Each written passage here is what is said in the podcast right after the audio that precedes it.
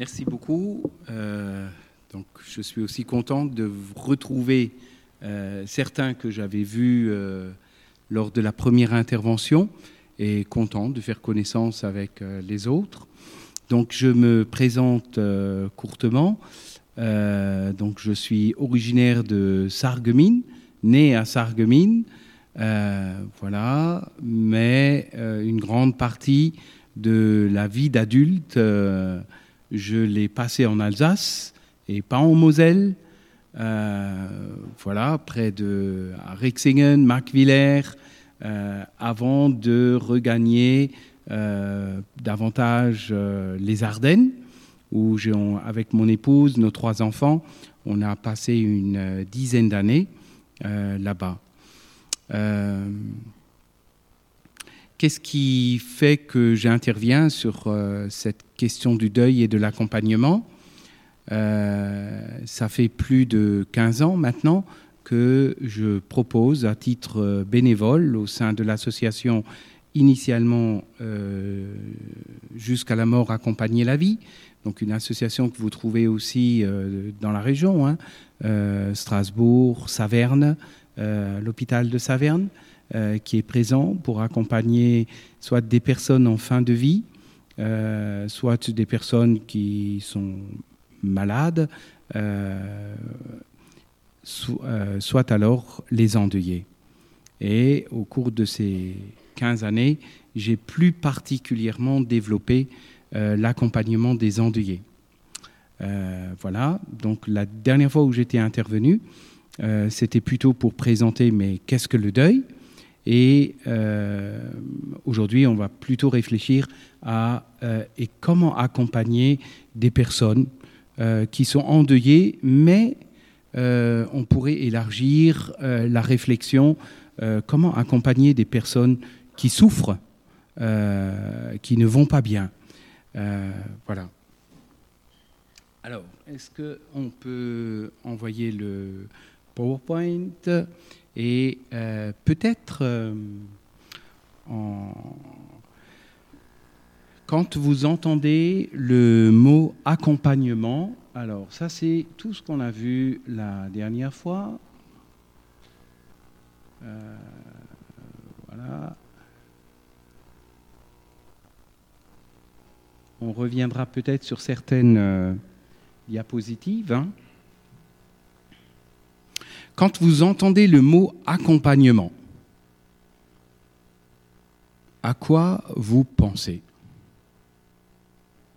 Qu'est-ce que pour vous accompagner? Qu'est-ce que ça évoque? Marcher à côté?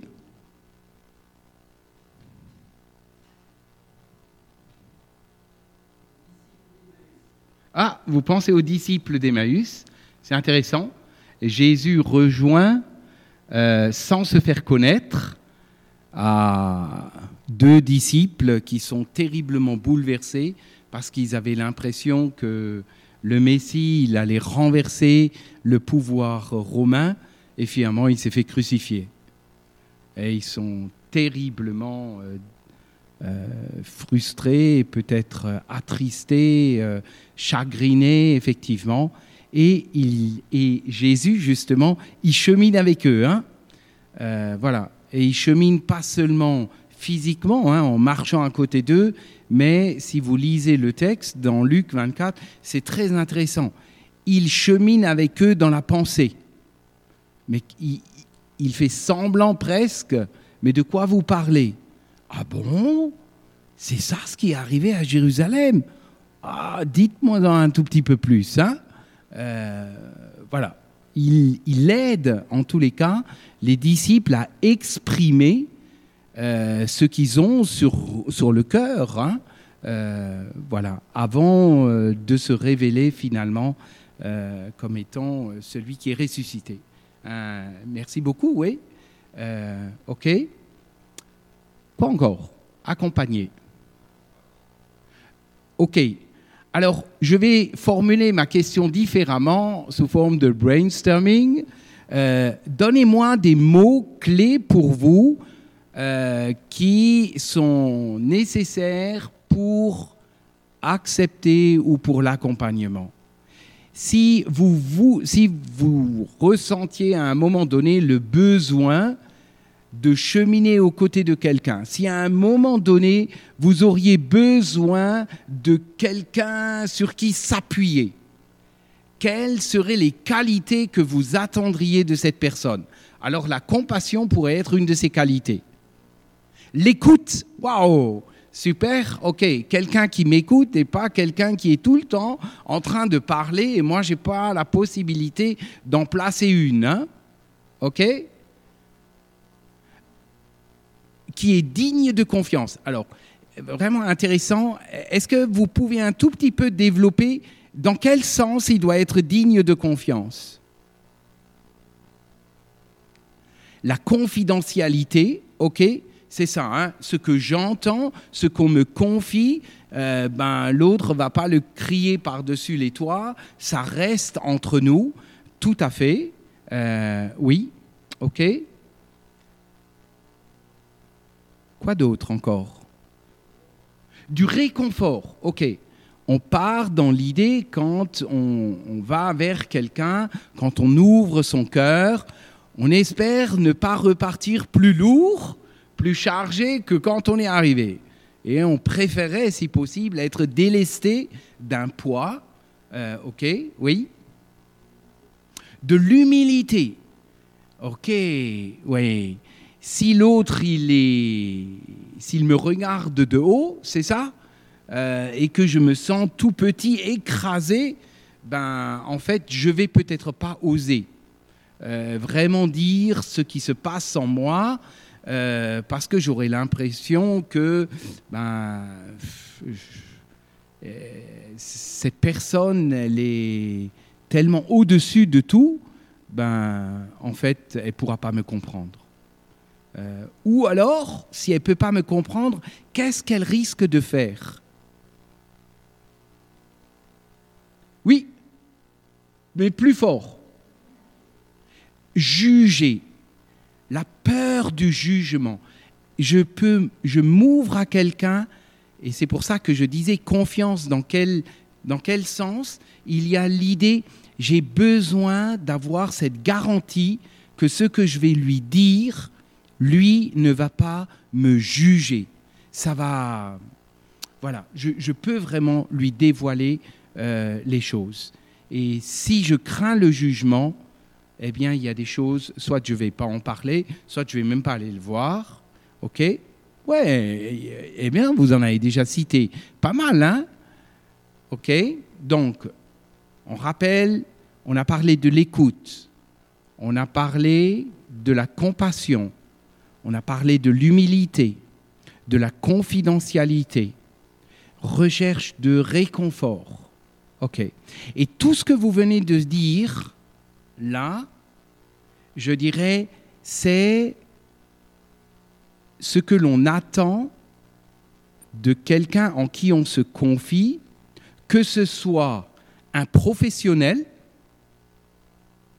un psychologue par exemple, euh, ou que ce soit un ami vers qui on se tourne et on se confie à lui, ou que ce soit un pasteur euh, ou le prêtre, ou prenez qui vous voulez. C'est ce qu'on attend d'eux. Donc c'est ces qualités-là qui sont fondamentales. Quelles sont les qualités qu'on n'attend peut-être pas de tout le monde, mais de certains? Donc j'ai parlé des psychologues, j'ai parlé de l'ami, j'ai parlé éventuellement du pasteur. Est-ce que euh, quelles seraient les qualités éventuellement supplémentaires, complémentaires, qui fait que quand on va rechercher de l'aide, on va plutôt se dire là, je vais plutôt aller chez un psy? Là, je vais plutôt l'ami euh, est très bien. Là, je vais plutôt aller chez le prêtre, le curé, euh, etc. qu'est-ce qui va faire qu'on va s'orienter plutôt vers certaines personnes? Pardon? Alors la confiance, je dirais, ça, c'est ce qui est nécessaire pour tout le monde.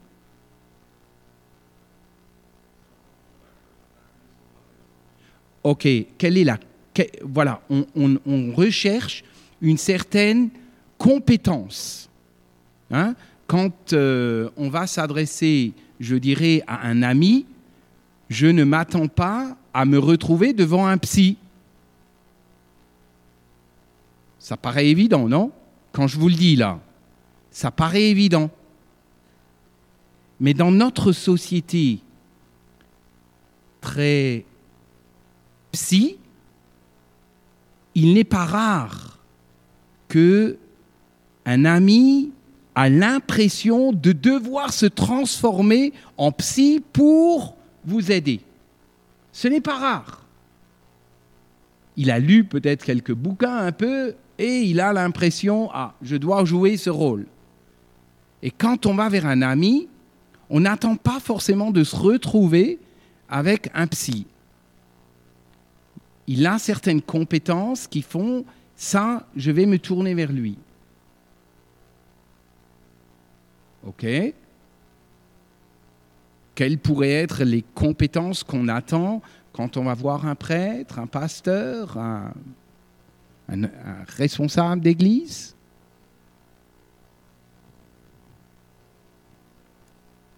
Ben, Il n'y en a pas. Enfin, c'est de l'humour, hein? Euh, Par exemple, tout à fait, il y a éventuellement cela, on recherche peut-être une dimension spirituelle. Hein euh, tout à fait. Une des personnes qui, à un moment donné, m'a contacté, elle est chrétienne, elle savait que j'accompagnais des personnes qui sont dans le deuil. Cette personne vient de perdre son épouse. Euh, voilà, elle a un accompagnement d'un psychologue. Voilà, mais elle me dit, Alain, moi je veux aussi un accompagnement spirituel. Et ça, le psychologue, il ne va pas, pas l'apporter. voilà. Et j'ai aussi besoin de cela.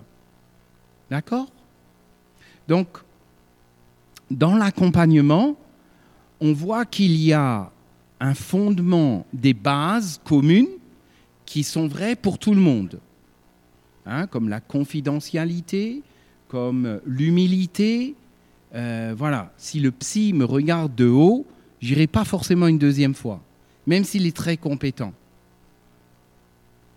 Et je vous le dis, en tant que bénévole d'accompagnement, il n'est pas rare que des endeuillés nous contactent parce qu'ils ont dit on a fait trois psys et puis c'est juste une horreur.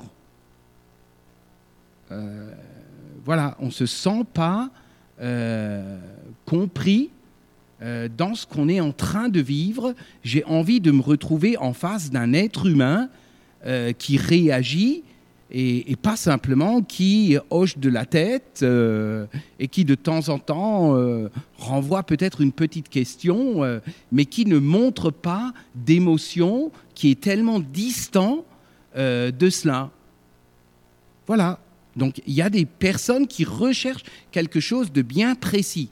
Et je ne suis pas en train de dénigrer le travail d'un psychologue, vous comprenez Je suis juste en train de vous dire que quand quelqu'un vient vers vous et que quelque part vous découvrez, il est en train de m'ouvrir son cœur, posez-vous la question, qu'est-ce qu'il attend de moi? Et pour compléter ce que je suis en train d'essayer d'expliquer, ben, moi j'ai parfois plusieurs casquettes. Euh, j'étais responsable d'église, J'étais bénévole dans une association laïque de, personnes en, souffrance que j'accompagnais. Et forcément, je suis aussi papa, je suis grand-père. Je dis forcément, bah, moi, c'est ce qui, compose mon identité. Euh, voilà. Et quand mon fils vient avec un problème, ben, est-ce qu'il vient voir le pasteur, à l'époque quand il habitait encore euh, près de chez nous Est-ce qu'il vient voir le, responsable d'église? Est-ce qu'il vient voir le père? Est-ce qu'il est endeuillé et puis il attend plutôt euh, que je sois dans, euh, je dirais, dans la situation de lui expliquer ce que c'est que le deuil, vous comprenez, j'ai plusieurs casquettes. Quand une personne de l'Église venait me voir, je devais clarifier, mais qui tu viens voir? Est-ce que tu viens voir le responsable d'Église? Euh, Samuel était, euh, était dans, notre église, enfin quand moi j'étais à Charleville, euh, voilà, ben, Samuel, tu viens voir qui? Est-ce que tu viens voir le responsable d'église? Est-ce que tu viens voir Alain en tant qu'ami? Parce que nous sommes des amis. Je n'ai pas que ma casquette. voilà, mais qui tu viens voir? Et c'est vraiment quelque chose que je vous encourage à clarifier. Parce que quand euh, ça, c'est pas clair, eh bien, vous, euh, il y a le risque que vous répondiez d'une certaine manière, mais ça ne correspond pas à l'attente de la personne. Ok, on est rentré très vite dans le, vif du sujet. N'hésitez surtout pas à m'arrêter. À, voilà, j'aime l'interactivité. Euh, vous avez des questions, des remarques, des témoignages. Euh, vous pouvez réagir. Ça ne me pose pas de problème. Alors, euh, dans cette petite photo, vous avez... Connaissez-vous l'histoire du petit prince? Euh, levez voir juste la main pour que je vois. Alors, quand je dis connaître, je ne demande pas à connaître par cœur, hein, mais est-ce que ça évoque quelque chose? Oui, j'ai quand même l'impression, la plupart, hein, le petit prince. Hein, euh, voilà, et la photo, il est assis à côté d'un renard. Hein. Euh, tout à fait. Quel est le rapport, à votre avis, entre notre, notre sujet de ce soir euh, qui est l'accompagnement des endeuillés, mais on pourrait dire l'accompagnement aussi, ou l'accompagnement des endeuillés, et le petit prince.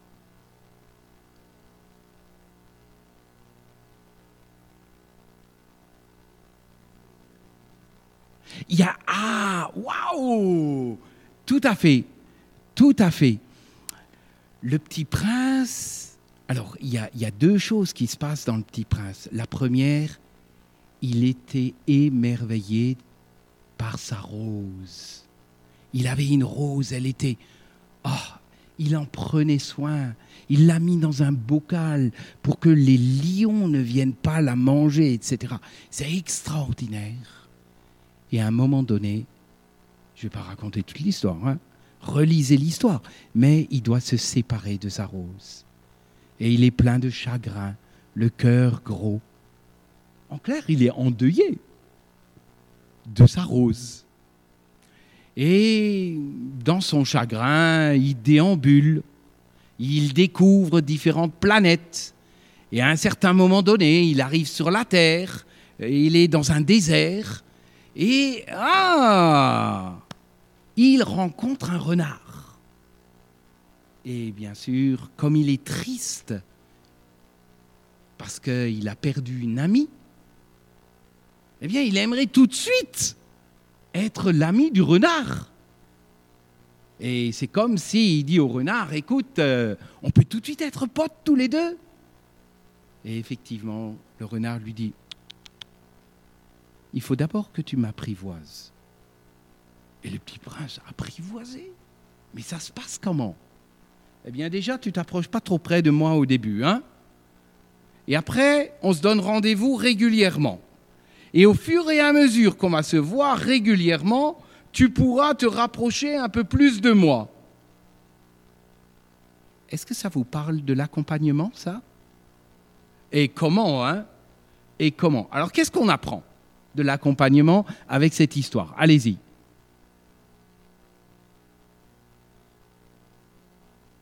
Oui, il y a déjà le côté on respecte l'autre et il y a parfois le risque d'être intrusif. Hein? on, veut aller trop vite. On croit que euh, peut-être parce que l'autre il vient vers moi, ben tout de suite ouvre-moi ton cœur, euh, dis-moi tout et on croit que ça se passe comme ça. Non, nos relations nécessitent d'être euh, soignées avec la régularité. Et c'est au fur et à mesure qu'on se voit, qu'on se juge, qu'on s'évalue, qu'à un moment donné, on dit, cette personne, elle est digne de confiance ou pas. Et donc, plus, cette plus on gagne en confiance et plus l'accompagnement va être resserré. En clair, quand des personnes demandent à être accompagnées pour un deuil, ben en fait, je ne dois pas m'attendre à ce que les premiers rendez-vous, ça y est, ils vont me raconter toute leur vie. Quoi. Mais ça veut dire que après la première rencontre que nous avons, il y a quand même des petites choses qu'ils me partagent. Eh bien, il m'arrive parfois de dire, je vous remercie de la confiance que vous m'avez accordée. Et en disant cela, c'est comme si je leur, quelque part, je leur disais, par conséquent, sachez que ce que vous me dites, ça reste entre nous. Donc c'est une manière indirecte de répondre à cette crainte qu'ils ont. Est-ce que ce que je vais dire, est-ce qu'il va le garder pour lui? Est-ce que ce que je vais dire, est-ce qu'il va me juger ou est-ce que... Voilà. Vous comprenez? Et quelque part, c'est ça l'histoire du petit prince euh, qui nous apprend, ben, quand quelqu'un vient vers vous, euh, parce qu'il est peut-être euh, dans une situation très difficile, ben, n'oubliez jamais la confiance qu'il vous accorde en ayant venu vous voir ne veut pas dire que vous avez carte blanche. Et là, la manière dont vous allez vivre la relation, soit vous allez aider cette personne à ce que la confiance va aller en grandissant et l'accompagnement va aller de plus en plus profond, soit à un moment donné, la personne peut vous dire, écoute, c'est fini, c'est bon, euh, on, a cheminé ensemble jusque-là et plus loin, pour différentes raisons, je ne me vois pas aller. Mais c'est aussi ce qui explique que dans notre société, que certaines personnes ont été parfois terriblement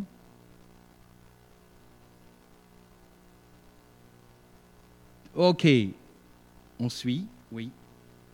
Si vous, si vous décevez quelqu'un, il aura d'autant plus de mal à refaire confiance à quelqu'un d'autre.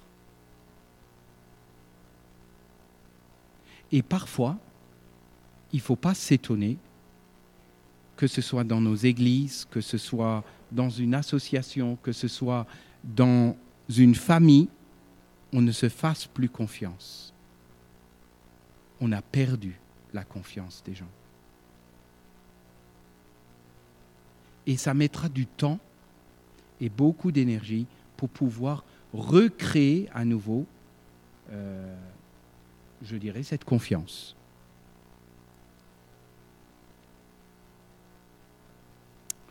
Ok, ça c'était notre histoire du, du petit prince.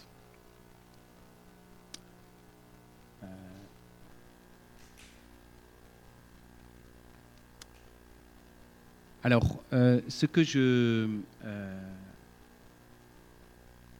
vous ne m'avez pas explicité lorsque je vous demandais simplement, ben, qu'est-ce que l'accompagnement Mais la citation est très forte. Accompagner quelqu'un, c'est être présent à côté de lui. Accompagner, ce n'est pas d'abord tout ce que vous allez pouvoir lui dire. Accompagner, ce n'est pas être d'abord un excellent conseiller. Quelqu'un l'a dit, hein, c'est premièrement l'écoute. Et pour écouter, il faut être présent.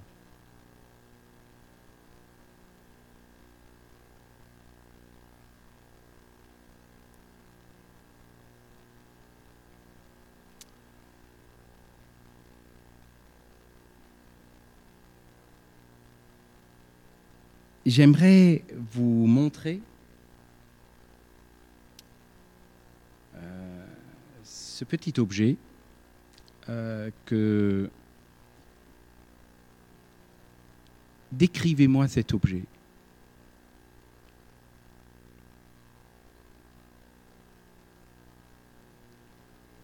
C'est quelqu'un qui se baisse, oui. Éventuellement pour le tirer, oui, pour tirer quelqu'un qui est, par terre ou qui, qui a du mal à se relever, tout à fait. Quoi encore? Waouh Quelqu'un qui va à la rencontre. Hein. Ils sont liés. Hein. Voilà, tout à fait. Quoi encore?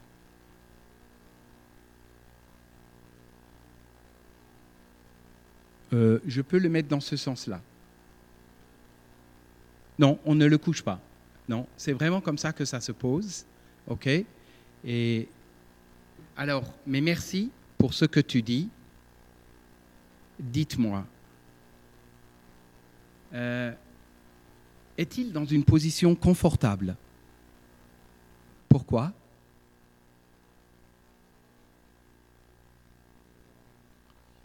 Oui, le dos a une mauvaise position. Tout à fait. OK.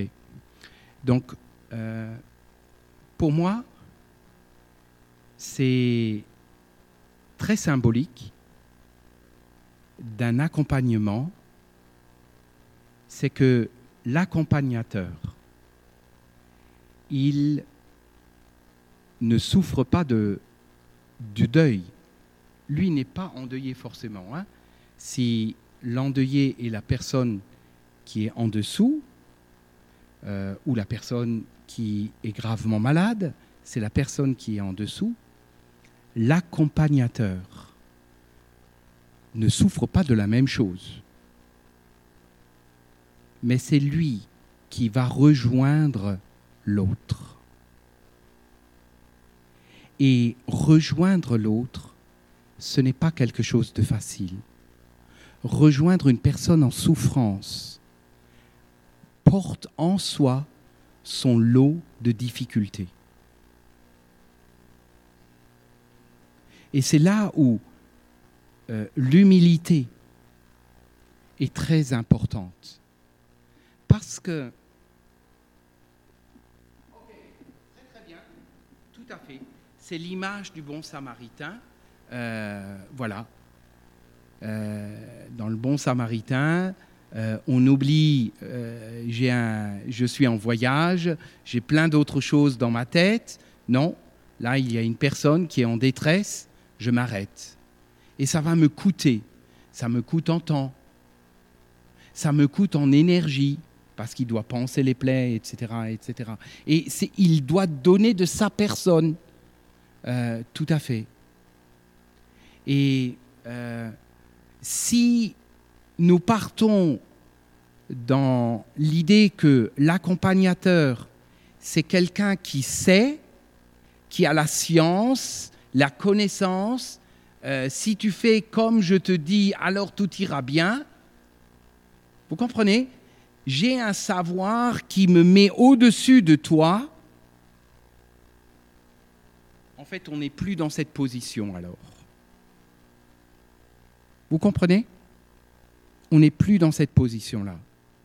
C'est-à-dire le dos courbé.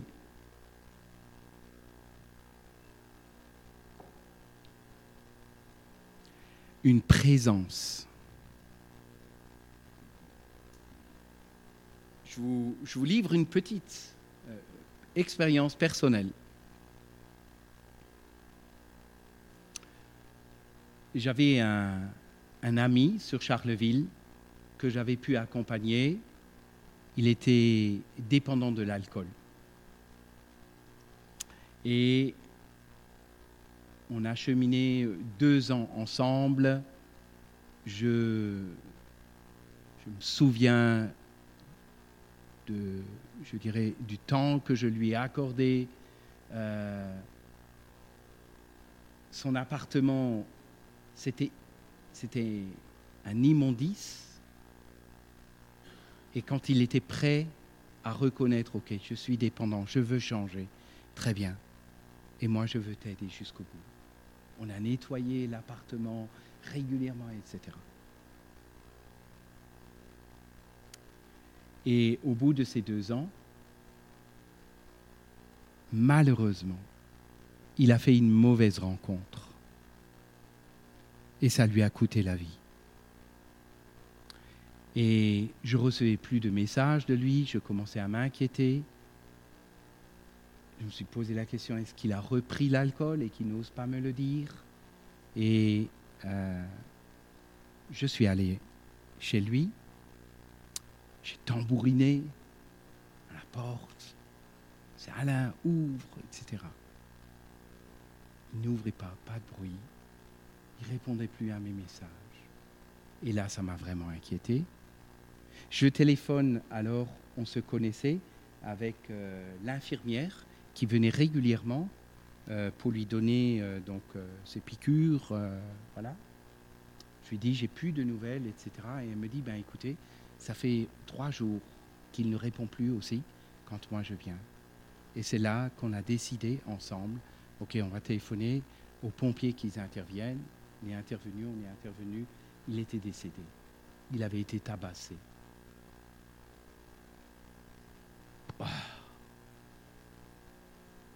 Et quand j'ai vu euh, ce qui s'est passé, c'était choquant. Je ne suis pas pompier, je n'ai pas l'habitude de voir ce, ce scénario. J'étais bouleversé. Je me vois encore euh, repartir dans, la voiture, sous le choc. Et là, je me dis, et maintenant, où est-ce que tu vas? Je savais que si je rentrais à la maison, je serais seul. Mon épouse travaillait. Et tout en réfléchissant, en me disant, mais tu ne peux pas rester seul avec, avec ce que tu viens de, etc. Et il y a une personne qui m'est venue en, mémoire. Et je me suis dit, c'est vers cette personne-là qu'il faut que tu ailles. J'y vais, je sonne, c'est Alain. Ah, qu'est-ce qui... Très rapidement, je, lui dis ce que, ce que je viens de voir, et la personne me dit, écoute, je descends. Elle avait déjà sa veste avec elle. Euh, elle me dit, écoute, on va marcher. On a marché pendant plus d'une heure. Elle n'a rien dit. J'ai rien dit. Après avoir fait tout un tour, on arrive à nouveau là et elle me dit, je suis désolé, mais euh, Alain, dans une heure, moi je reprends le service. Est-ce que on peut juste encore prier ensemble? On a prié ensemble. Et après, on s'est dit au revoir. C'est le meilleur accompagnement que j'aurais pu avoir. La présence de quelqu'un dans un moment où on est un peu à côté de, ses pompes, et quelqu'un qui ne dit rien, parce que qu'est-ce que j'aurais pu qu'est-ce que j'aurais pu entendre qui m'aurait fait du bien à ce moment-là? Le, monde me paraissait insensé à ce moment-là. Il n'y avait rien qui pouvait justifier ce que je venais de voir et de vivre.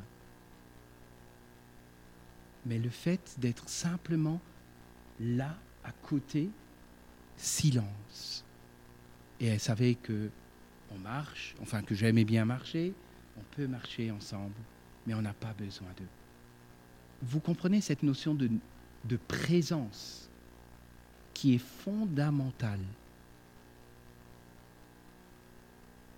Et nous, nous mettons souvent l'accent, accompagner, c'est parler. Mais j'ai apprécié le premier, un des premiers mots, c'était c'est écouter. Voilà, si la personne a quelque chose à dire, on écoute. Mais accompagner quelqu'un qui est en souffrance, ça sous-entend parfois ne rien dire, mais rester là. Et je peux vous dire que c'est drôlement difficile d'être à côté de quelqu'un et de ne rien dire. Et le temps paraît parfois extrêmement long d'être à côté de quelqu'un et, ne et se dire, je ne sais pas quoi dire. Mais c'est de l'accompagnement. Quand vous ne savez pas quoi dire, au mieux dites, je ne sais pas quoi dire, mais je suis touché, bouleversé par ce que tu es en train de, de me raconter, par ce que tu es en train de vivre. Je veux juste être à côté de toi et savoir que je ne veux pas te laisser seul. Ok, on s'adapte. Euh, je vous laisserai le PowerPoint. Vous pourrez euh, lire les différents. Euh, voilà, ça c'est. Vous avez évoqué l'importance de l'écoute. Ben voilà, vous retrouverez dans ce poème ou dans l'importance d'écouter l'autre.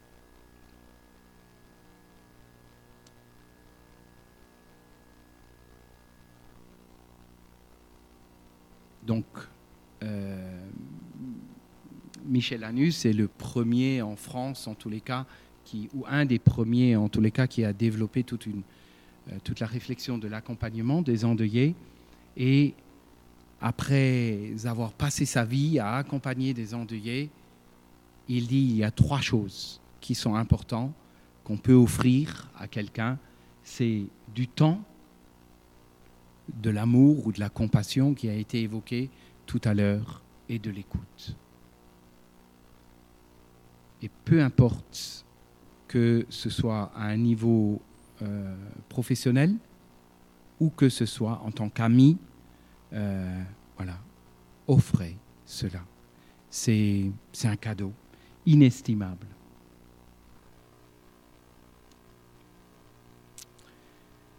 Quand vous êtes accompagné avec quelqu'un qui est prêt à pleurer avec vous, c'est un cadeau qu'il vous fait. Et ça met du baume sur le cœur. Et c'est tellement vrai que dans certaines cultures, on a invité des gens à l'enterrement pour, pour pleurer. Pour que ceux qui soient tristes ne soient pas du tout gênés de pleurer. Et nous, malheureusement, nous sommes dans une société où une semaine après un décès, quand tu vas à ton lieu de travail, on te demande de laisser à la maison tes problèmes familiaux. Et on veut que tu sois opérationnel à ton lieu de travail. Et arrête de pleurer. Euh, voilà, ça c'est... Voilà comme si on pouvait. Je dis le monde du travail. Il y a, avant la Covid, de mémoire, je dirais que c'était en 2018, nous avions euh, fait euh, toute une étude sur les orphelins à l'école. Et à l'issue de cette étude, nous avons contacté sur Charleville, parce que je suis sur Charleville, nous avons contacté tous les euh, responsables d'établissements scolaires en disant, voilà, il y a une étude qui vient de paraître au niveau national sur la situation des orphelins à l'école. Nous aimerions pouvoir exposer cela aux professeurs pour qu'ils aient quelques billes pour accompagner euh, des enfants euh, qui sont orphelins. Et on est orphelin à partir du moment où on perd un parent au minimum. Il y a les trois quarts des directeurs d'établissement qui ont dit nous n'avons aucun problème à ce niveau-là. Aucun problème.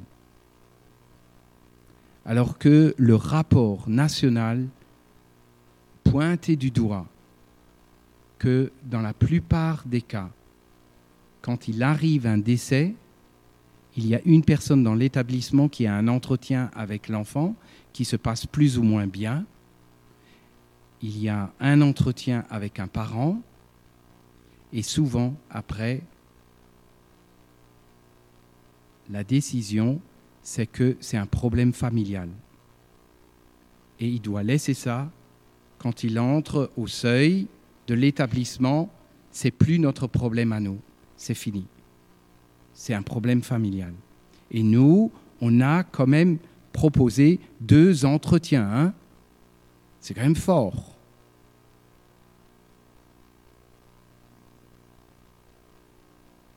Ça, c'est notre mentalité occidentale.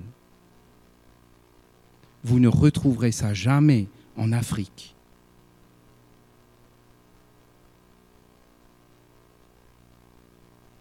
La famille fait bloc. La famille est soudée pour que ceux qui se sentent les plus fragiles se sentent portés et pour qu'ils n'aient pas l'impression qu'ils doivent avoir honte de vivre le chagrin et la tristesse. Et nous, dans notre culture, il faut être fort. Et c'est surtout vrai si on est un homme. Il ne faut pas pleurer, il faut aller au boulot, il faut quand même assumer. Euh, voilà. OK? S'ajuster. On a vu, premièrement, il faut s'apprivoiser. Hein Donc, euh, on s'approche tout doucement. Hein et au fur et à mesure que l'on s'approche, on réalise que si la confiance grandit, les confidences qu'on reçoit deviennent de plus en plus profondes, deviennent de plus en plus, euh, je dirais, euh, importants. Euh, ok. Et si au début peut-être du deuil, la personne elle était plutôt, je dirais, elle avait du mal parfois à s'exprimer. Au fur et à mesure que le temps passe, l'expression devient de plus en plus facile parce que les émotions commencent à, euh, je dirais, se poser, à s'apaiser. Euh, voilà, et on rentre tout doucement, euh, je dirais, dans des échanges au niveau plus cognitif, hein. voilà, et moins sur l'émotionnel. Et c'est ça, s'ajuster. C'est au fur et à mesure l'accompagnant, il doit comprendre que celui qui l'accompagne, eh bien, il évolue. Hein? Euh, il y a des, des, changements euh, qui s'opèrent euh, dans sa... Même s'il est toujours triste, même si peut-être il a toujours encore une colère, peut-être à l'égard euh, du corps médical qui, d'après lui, n'a pas fait ce qu'il aurait dû faire, etc. Euh, il y, a des choses qui restent des constances, mais euh, il y a d'autres aspects qui ont évolué, qui, se transforment. Et donc, c'est à nouveau l'accompagnant qui, quelque part, doit avoir saisi, perçu cela, et il va s'ajuster dans la manière dont il va poser des questions, euh, dans la manière dont il va faire réfléchir l'autre. On s'ajuste. Euh, au départ du deuil, c'est surtout l'expression des émotions qui, qui doit sortir, qui est important. Et on ne va pas, je dirais, réfléchir à la question existentielle. Ben, maintenant, euh, comment tu t'imagines la vie vu que tu as été confronté à la mort de quelqu'un? Euh, ça, c'est une question qui vient relativement euh, tard. Pendant tout un temps, euh, pendant plusieurs mois, voire les premières années, c'est beaucoup plus la question ben, comment tu gères ton sommeil? Comment tu gères ces, ces, pensées qui t'omnibulent continuellement? Euh, voilà, on vérifie aussi au départ, est-ce que euh, tu arrives euh, justement à ne pas rentrer dans une dépendance, que ce soit de l'alcool ou que ce soit de quelque chose d'autre. Les médicaments, par exemple, il faut être vigilant. Ça, c'est dans les premiers temps où c'est particulièrement important au, au niveau du deuil en tous les cas. On s'ajuste au fil du temps qui se passe et c'est le travail de l'accompagnant.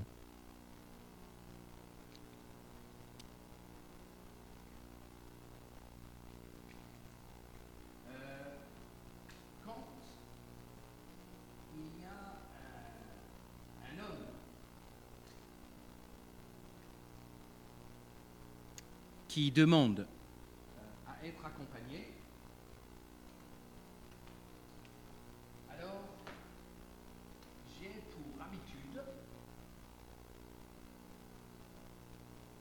de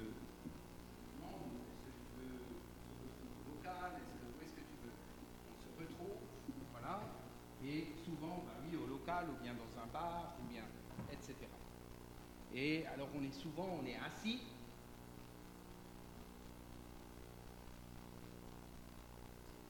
Et j'ai pour habitude d'avoir allumé une bougie avant qu'il arrive. Je le fais pour les hommes, pour les masculins.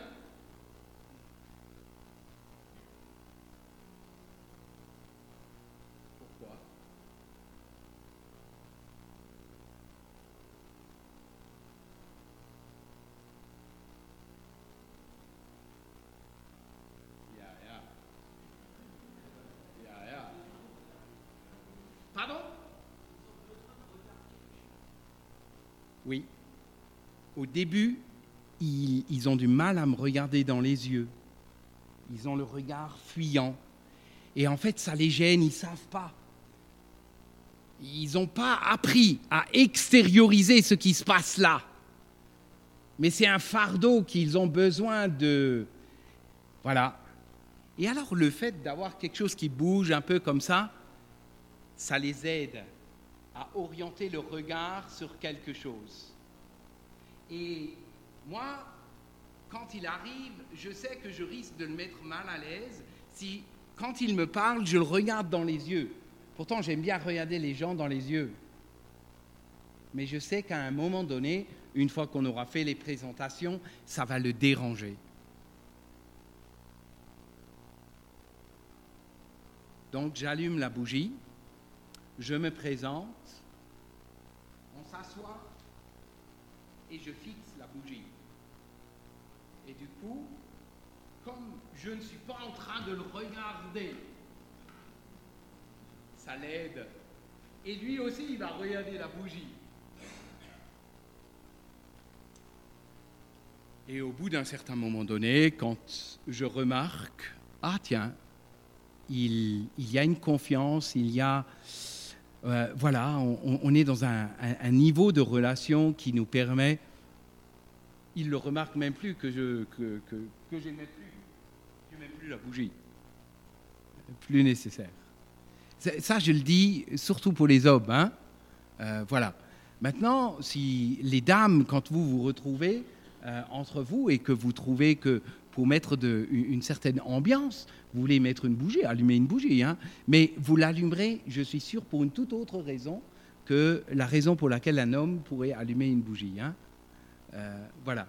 Et je le dis vraiment parce que nous, nous ne sommes pas dans l'accompagnement, on n'accompagne pas un homme comme on accompagne une femme. Euh, le plus facile, c'est vraiment les femmes.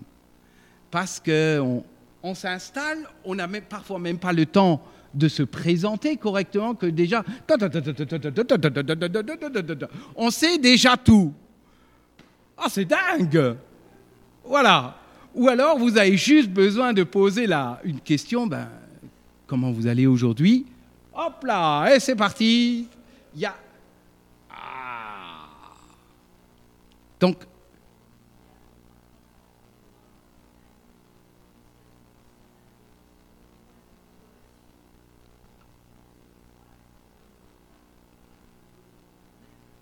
Oui, oui, oui, je, suis tout à fait d'accord avec vous que, ben,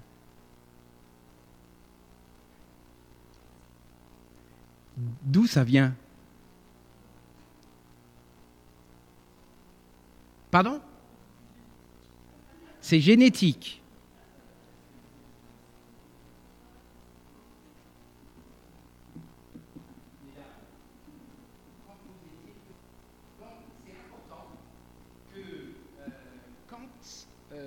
Réfléchissez en termes d'accompagnement, n'attendez pas la même chose euh, quand vous accompagnez, pour la plupart, euh, une femme, une fille, que un, homme voilà. Et donc, si l'homme est plus taiseux, ben, c'est pas grave.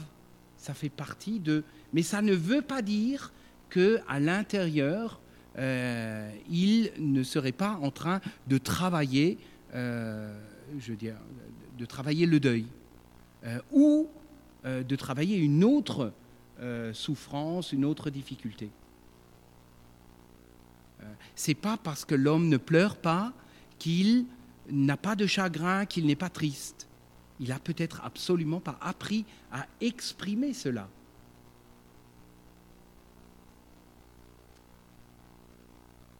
Je, me souviens d'un couple, ils avaient perdu leur adolescent, euh, voilà, 16 ans, euh, il est décédé, et c'était toujours la maman qui venait euh, dans nos groupes de parole.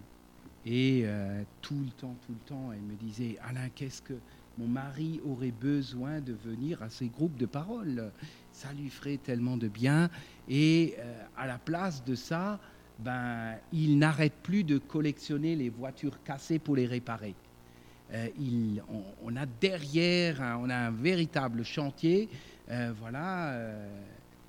et en réalité, ben, pendant des années, il a mis, je dirais, ses doigts dans le cambouis, mais c'était sa manière à lui de, voilà, de, de travailler ce qui se passait au fond de lui-même.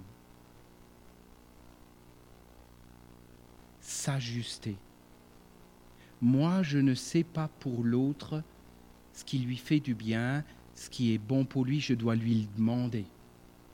Et ça veut dire que quand j'accompagne quelqu'un, ben de temps en temps, je pose la question, est-ce que ça t'amène quelque chose, ce qu'on est en train de faire? Est-ce que qu'est-ce que tu as appris? Qu'est-ce que tu as découvert? Et éventuellement, fais-moi, euh, dis-moi quel reproche. Est-ce qu'il y aurait des choses que tu... Euh, euh, voilà. Dans l'accompagnement, j'ai parlé des adultes, pour les enfants, les enfants, les adolescents. Euh, voilà. Moi, j'ai, mais vous connaissez tous le principe du photolangage.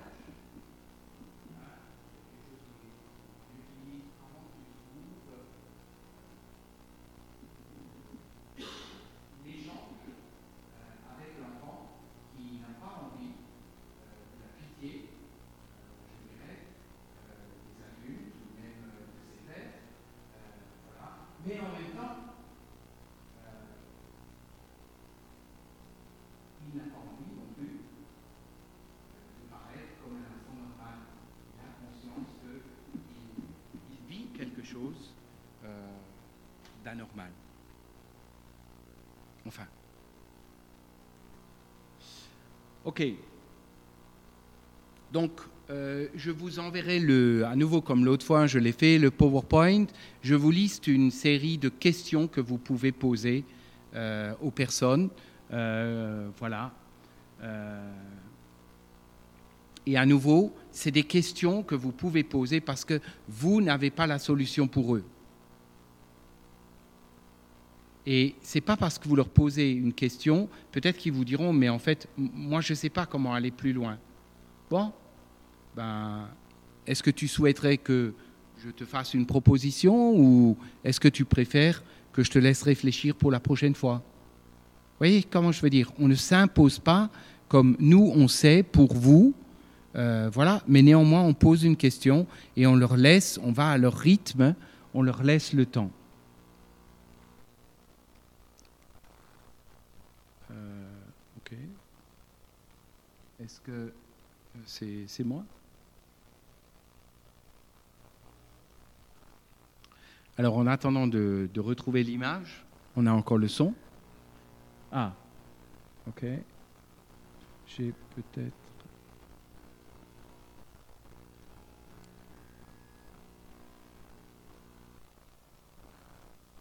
Ouais. Ok, d'accord. Euh, je vous avais, euh, je vous avais euh, suggéré de lire l'histoire de Ruth sur les flyers. Est-ce que c'est quelque chose que vous avez fait? Est-ce que vous connaissez l'histoire de Ruth? Ceux qui connaissent, je voudrais juste voir à peu près euh, un tout petit peu. OK. OK. Pourquoi, à votre avis, je vous ai... après, je raconte l'histoire de, Ruth, hein, mais je, m'adresse à ceux qui ont levé un peu la main. Pourquoi je vous ai suggéré de lire l'histoire de Ruth qui se trouve dans la Bible, dans l'Ancien Testament? Oui. Oui, oui. Donc euh, Noémie, tout à fait. Hein, elle, elle, habite près de Bethléem. Et puis c'est la famine. À cause de la famine, elle va partir avec son mari et leurs deux fils euh, dans le pays de Moab. Euh, et là-bas, c'est pas la famine. Et finalement, quand elle arrive là-bas, à un moment donné, son mari décède. Ses deux fils grandissent, ils se marient, euh, et à un moment donné, ben, les deux fils décèdent. Catastrophique, quoi. Elle se retrouve toute seule, et puis, donc, elle dit à ses belles-filles, ben, écoutez, euh, moi, je vais retourner de là d'où je viens. Euh, j'ai encore un peu de famille là-bas. Mais vous, euh, retournez dans la famille de, de, vos, parents, quoi. Euh, avec moi, il n'y a plus d'avenir. Et c'est là qu'intervient une des belles filles qui est également endeuillée, puisqu'elle a perdu son mari. Et c'est Ruth. Et que fait Ruth? Elle? Elle, non, non, je, voulais justement euh, que tu répètes le premier mot que tu as dit est très juste. Elle accompagne. Alors s'il y a un modèle dans la Bible d'un accompagnement qui est extraordinaire, c'est Ruth. Ruth qui elle-même est endeuillée, accompagne sa belle-mère. Euh, qui, voilà. Et l'accompagnement, là, c'est elle va la suivre jusqu'à Bethléem. OK. Euh, pour ceux qui connaissent, euh, c'est quoi comme, comme genre de femme, Ruth? Essayez de me décrire un peu Ruth. Et puis, elle est volontaire? Elle est volontaire, elle a du cœur. D'ailleurs, si elle n'avait pas de cœur, est-ce qu'elle aurait accompagné sa belle-mère? Euh, Donc, euh, oui. Et pourquoi tu dis qu'elle est volontaire?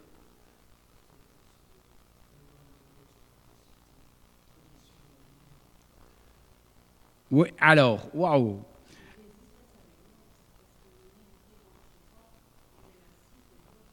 Oui, tout à fait. Hein. La belle-mère lui dit, écoute, non, il n'y a pas d'avenir avec moi. Vraiment, tu repars chez tes parents et ils te trouveront bien un mari, euh, un, autre mari, tu refais ta vie. Moi, je suis vraiment, euh, avec moi, c'est fini, c'est cuit, quoi. Donc, euh, effectivement, et, Ruth insiste, elle dit, non, non, ton Dieu sera mon Dieu, ta patrie sera ma patrie. vraiment, hein, franchement, hein, c'est ça, hein. hors de question que que, je lâche là. Euh, voilà, on s'est toujours bien entendu, euh, c'était super, euh, je suis pas prêt du tout. alors elle est volontaire. essayez de me comparer la manière dont les deux, comment Naomi vit le deuil, comment Ruth vit le deuil.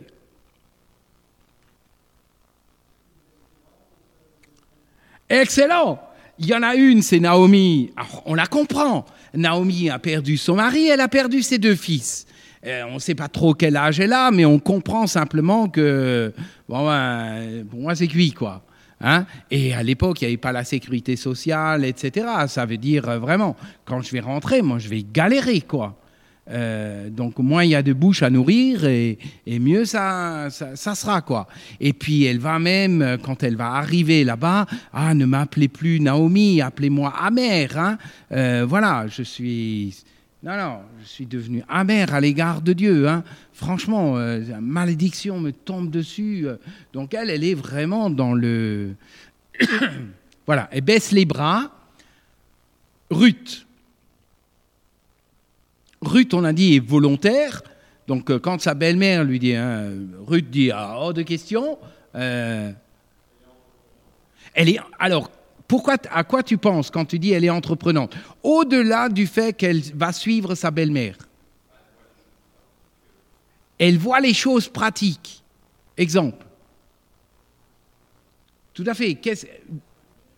Euh, tout à fait. Alors à cette époque-là, une manière de pouvoir manger, c'était le temps des récoltes et puis, euh, l'Ancien Testament, enfin Dieu avait dit à son peuple, ben, il ne faut pas essayer d'être euh, rapia au point de tout récolter, laisser de temps en temps des épis, et ça permettra aux pauvres d'aller glaner et de pouvoir un minimum manger. Et puis, euh, cette, euh, cette se dit, bon, ben, c'est la période des récoltes, je réfléchis, comment est-ce que je peux un peu euh, mettre du beurre dans les épinards? Ben, hop, elle, elle va, et puis elle, elle, est prête à relever les manches, quoi. tout à fait. voilà, donc le sens pratique. Et là, à nouveau, c'est quelque chose de très important. quand vous accompagnez, n'oubliez jamais le sens pratique. Donc, je le répète dans une église, quand vous accompagnez quelqu'un, n'oubliez jamais le sens pratique. Hein. Est-ce que vous comprenez ce que je veux dire hein? Qu'est-ce que parfois nous on plane hein? Oh là là là là, on vient avec des versets de la Bible, on vient avec de belles paroles, etc. Mais quand tu n'as rien à te mettre dans ton assiette, et en fait, le livre de Ruth nous rappelle, mais, hé, le sens pratique. Jésus l'avait, ce sens pratique, quand il a raconté l'histoire du bon samaritain il n'est pas question du bon samaritain d'essayer de lui expliquer que, ben oui, euh, c'était un peu dangereux de passer par là, tu aurais peut-être dû prendre un autre chemin, et puis maintenant, moi, je veux bien un tout petit peu t'aider, mais à condition que après, toi, tu acceptes mon évangile, parce que quand même, c'est le Seigneur qui m'a envoyé sur la route pour que toi, tu, est-ce que maintenant, tu es d'accord après que tu iras à l'église, parce que moi, je viens quand même de dépenser tant et tant, et... Oh Le sens pratique, quoi. L'accompagnement démarre par cette sensibilité-là. Euh, mais comment tu fais dans ton quotidien? Comment tu y arrives? Vous avez des personnes âgées, une fois que le. Enfin, des personnes âgées, une fois que euh, l'homme de la maison décède, ben, il reste plus grand-chose pour, euh, pour la veuve, parfois.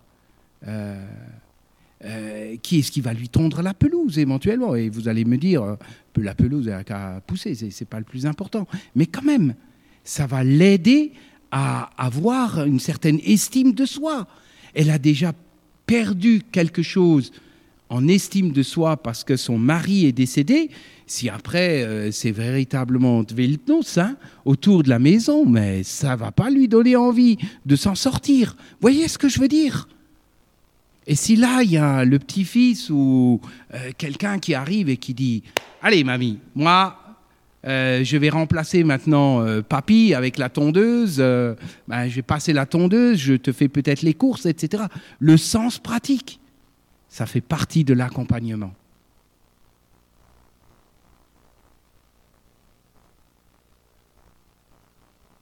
et l'histoire de Ruth, je trouve très intéressant si on la compare à un mauvais accompagnement.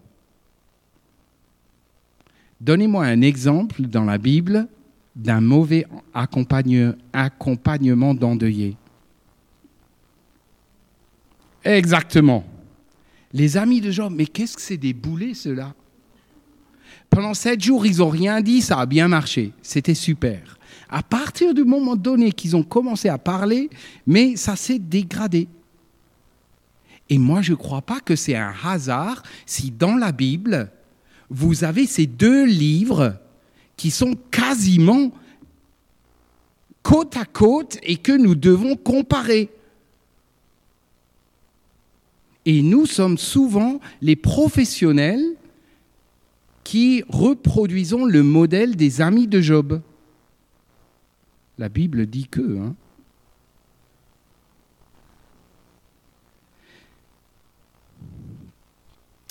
Ok, je vous encourage, ou j'aimerais vraiment vous encourager, relisez les quatre chapitres de Ruth. Et posez-vous cette question, waouh, mais comment est-ce que Ruth s'y prend pour accompagner euh, sa belle-mère, mais surtout, celui qui transforme progressivement les choses, c'est Dieu. Dieu ne fait aucun reproche à l'amertume de Naomi. Pas une seule fois dans ce livre il y a un reproche concernant l'amertume. Pas une seule fois Ruth fait un reproche à Naomi. Franchement, hein, euh, t'as vu comment moi je me démène tous les jours pour ramener à manger Et toi, qu'est-ce que t'as fait aujourd'hui? Allez, il faudrait que tu te ressaisisses quand même, hein Et on va de l'avant, quoi, hein On est positif, hein Non. C'est par son exemple dans le quotidien. Elle se dit, c'est moi qui dois. Et elle aussi, elle est endeuillée.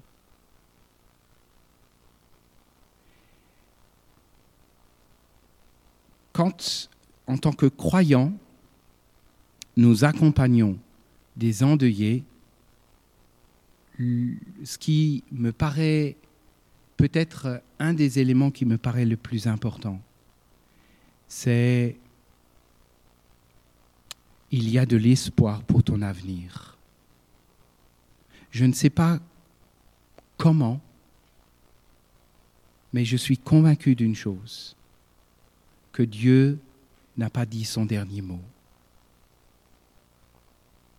C'est l'espérance que nous devons pointer du doigt. Ça ne sert à rien de la culpabiliser, la personne qui est endeuillée, qui, et peut-être euh, amer, qui est peut-être même en colère contre Dieu. Ça n'arrangera rien de la culpabiliser. Tu ne devrais pas dire ça, tu ne devrais pas penser ça. Euh, vois les choses positives. Non.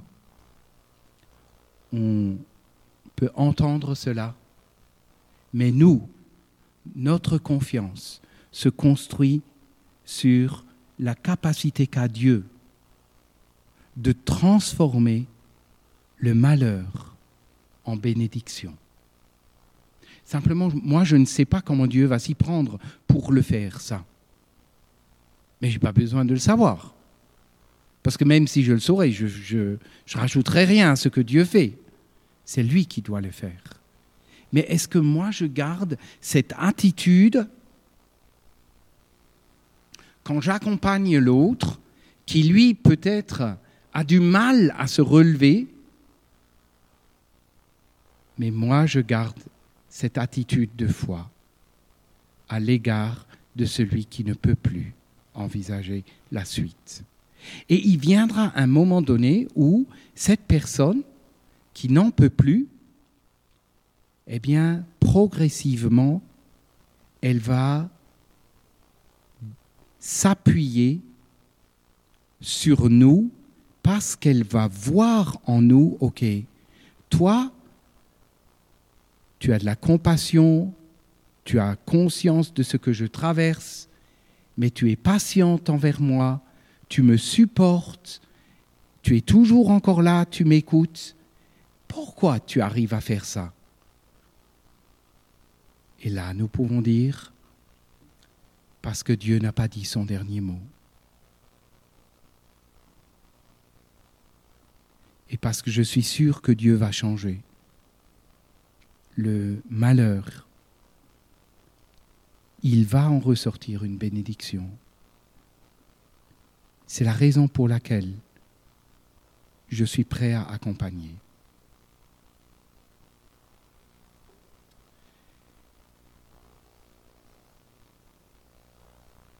Est-ce que vous avez peut-être l'une ou l'autre question?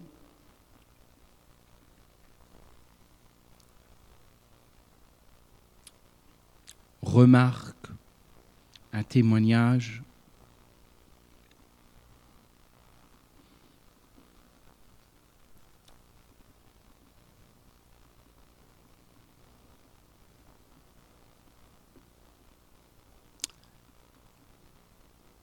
Qu'est-ce qui vous a surpris peut-être de ce que vous avez entendu ce soir?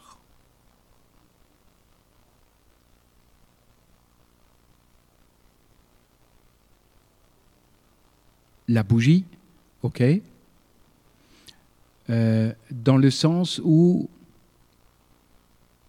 euh, tu n'aurais pas pensé qu'il faille vraiment se casser la tête euh, sur la manière d'accompagner un homme d'une femme?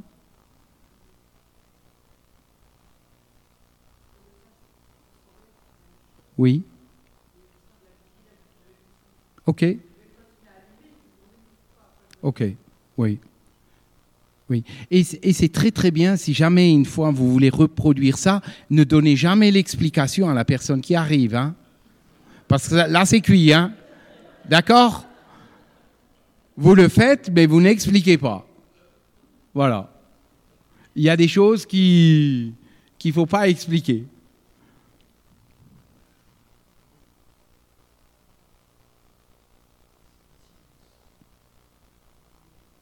Oui. OK. D'accord.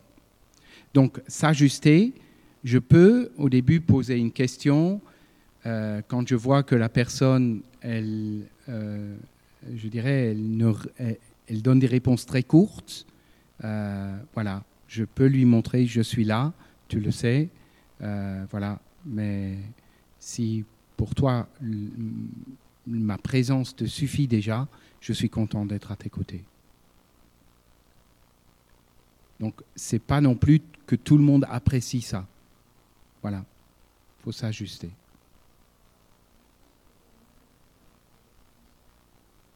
Oui?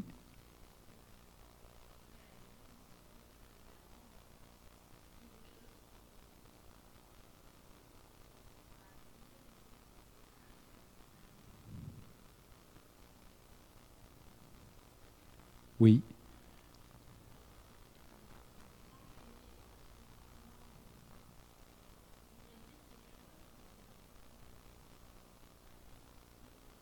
OK.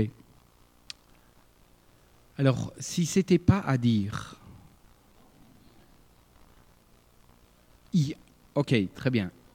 Ok, ok. La peur du silence, il faut dire quelque chose. Ok. Moi, je trouve que ce qui est super, c'est que, euh, voilà, euh, on progresse à partir du moment donné qu'on a réussi à s'évaluer à partir du moment qu'on trouve, voilà, là je dois progresser, là je dois changer, c'est là où vous allez progresser. Et c'est à partir du moment où on a l'impression qu'on fait tout bien, qu'on stagne. Hein. Donc, euh, quand même, pour vous encourager, hein, vous avez pu dire, euh, là je dois progresser.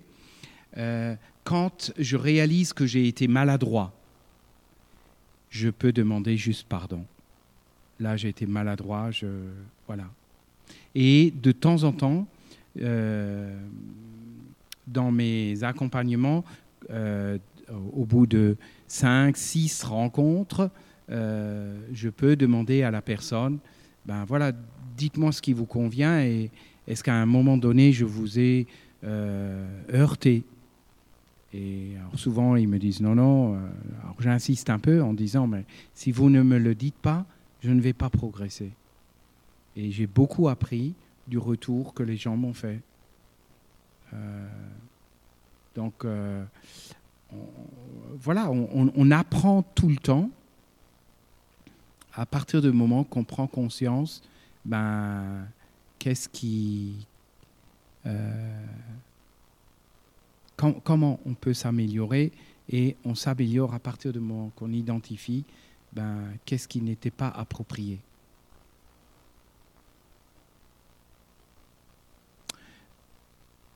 je ne vous ai pas donné une autre explication. Euh, je vous ai donné l'explication de la bougie, mais pas de la table. Et euh, parce que vous avez dit ça, c'est quelqu'un. J'ai appris ça au contact des, des, hommes aussi. Je me souviens la première fois que j'ai accueilli un homme dans euh, notre, euh, notre local. En fait, il n'y avait pas du tout de table. Hein. Nous, on se retrouve toujours entre bénévoles et puis on est en cercle. Il n'y a pas de table. Et donc, un monsieur téléphone, est-ce que. Oui, d'accord.